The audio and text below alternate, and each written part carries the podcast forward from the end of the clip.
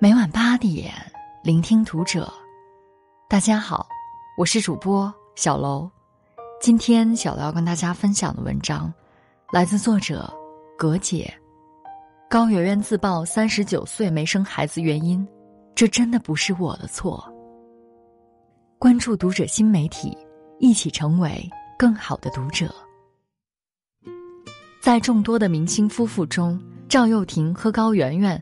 绝对是一对金童玉女，两人因电影搜索相识、相知、相恋后，就大方的公布了恋情，国民女神就这样找到了自己人生的伴侣。如果童话的结局是，从此王子和公主幸福的生活在一起，那么高圆圆的生活是幸福的。只是生活不是童话，婚后的高圆圆面临最多的问题是。你怎么还不生孩子？高圆圆在纪录片《我三十九》中坦言说到这个烦恼，好像这件事儿变成了我的错，或者说是一个我没有做对的一件事儿。可是我并没有做错什么呀。《延禧攻略》中魏璎珞喝避子汤的事情败露了，被乾隆知道后质问他为什么，魏璎珞反问道。难道女人的价值就只有生孩子吗？在我们这个社会，一直都约定俗成，把人生的事情当成是女人的责任，比如生儿育女。姚晨曾在星空演讲里讲到一个现状：我生完孩子后，很多人问我，你是如何兼顾事业与家庭的？我一直很困惑，为什么没有人问我先生同样的问题呢？同样的，高圆圆也会被粉丝或身边人问：“为什么不要小孩儿？”但却不问赵又廷同样的问题：“为什么呢？”只是因为高圆圆和姚晨是女人，所以人们总是把生儿育女这件事情归结为这是他们的事情，和男人无关。这可能是因为现在主流社会依然是男权的，大众的潜意识依然认为。女人的价值必须通过结婚，尤其是嫁个主流认可的好男人来确定。结婚生子很光荣，是一种绝对的政治正确，我感到很悲哀。李银河在《人间采蜜记》中记录着他小时候发生的一件事：亲戚的邻居家一心想要男孩，结果生了五个女儿，所以女主人常年待在家里看孩子。什么也做不了。李银河看到这个情况，就开始思考：女人的价值到底是什么呢？是传宗接代，是生儿育女，是保持家庭兴旺。可如果真的是这样，女人自身的价值如何体现呢？就这样，李银河带着自己的思考，在笔记本中写下了这样的话。他是个很好的青年，但现在完全让孩子给拖累住了。人在这世界上能做的事情是多么的少啊！我能比他多做些什么呢？我一定要打破这种习惯的势力。一个女孩不能被婚姻和爱情定义，她需要自由。知乎上有个人说，自己是一个家庭主妇。每天在家带孩子，辛辛苦苦，既要关心孩子生活饮食，又要陪孩子玩耍，辅导孩子作业，各种辛苦自不必说。但没人说我是一个好妈妈。而孩子一旦生病或者学习成绩下降了，别人就会说：“你这个妈妈是怎么当的？”但是如果一个男人来帮忙带孩子，哪怕偶尔带孩子出去玩一次，偶尔接送两次孩子放学，那么别人都会称赞他为，真是一个负责任的好爸爸呀。婚姻是两个人的事情，缺了任何一方都构不成幸福。可在生活中，我们不自觉的对女人要求更高。姚晨在《找到你》中说，这个时代对女人要求很高，如果你选择成为一个职业女性。就会有人说你不顾家庭，是个糟糕的母亲；如果选择成为全职妈妈，又有人会说生儿育女是女人应尽的本分，这不算一份职业。当女人难，当一个好女人更难，而这一切困难的背后，是社会和男人把责任都推给了女人。电影《实习生》中，安妮海瑟薇饰演的女高管朱莉安，一个人带领团队开创了时尚购物网站，并逐渐在商海中站稳脚跟。而她成功的背后，就是有一个理解她、支持她，并为她付出的丈夫。她的丈夫工作收入并不比她低，但为了妻子的梦想，她辞职在家做奶爸。新西兰女总理在任期间生下一个宝宝，面对记者问到事业与家庭你该如何取舍时，说道：“我的丈夫会成为全职奶爸，照顾家庭，而我继续做总理。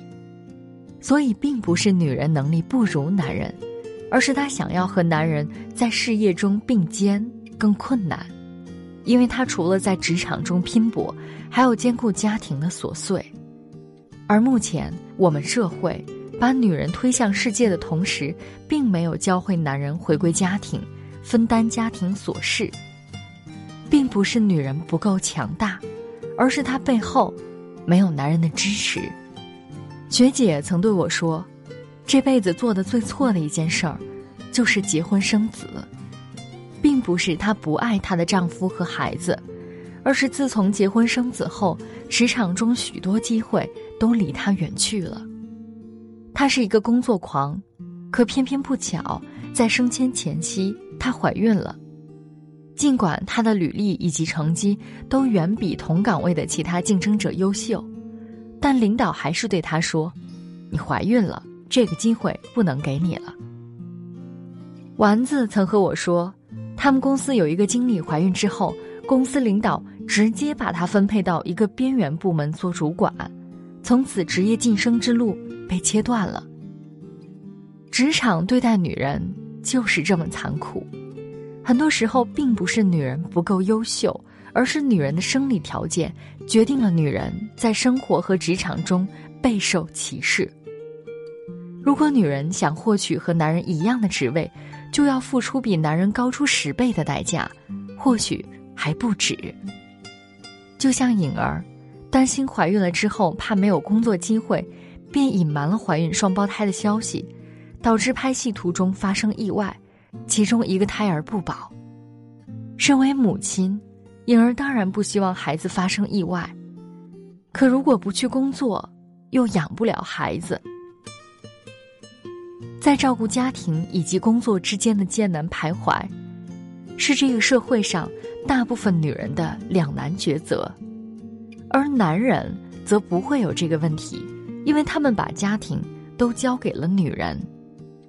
可以说，正是因为女人的付出，男人才获得了在职场中被优待的条件。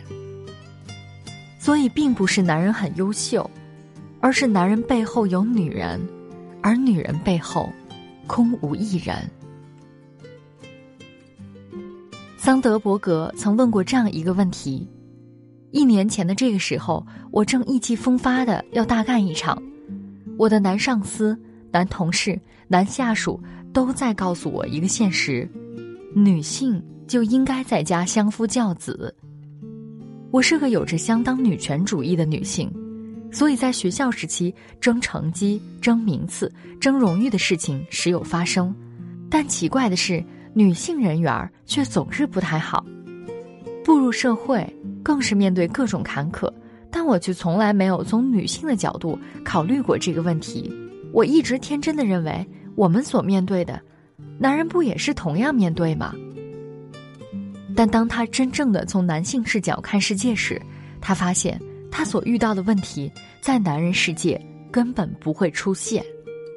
不会有人对男人说，男人就应该在家相夫教子；不会有人问男人。你怎么还不生孩子？也不会问男人，你应该如何平衡家庭与事业的关系？可以说，女人自从一出生就选择了困难模式，而在这个困难模式之下，并没有人意识到这是男人和这个社会出了问题，反而把一切都推给了女人。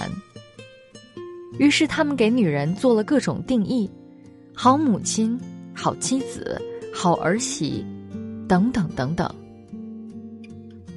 姚晨曾说：“从小到大，我们都在努力的活成社会希望的样子，我们被各种身份标签所定义，却唯独迷失了最真实的自己。尽管再找回真实的自己非常困难，但女人仍然咬牙前行，以德报怨，奉献温柔、关怀和大爱。可仅有自身努力还不够，她们还需要。”男人的付出、家庭的支持和社会的理解，过度强调女性平衡事业和家庭，只能是给女人加压，而为男人和社会减负。愿女人都能被治愈世界温柔相待。一壶正好是两人份的咖啡呀，一屋子气息，两个女人间的。话题永远不停。和关于男人，关于女人和自己，整个世界都要整理。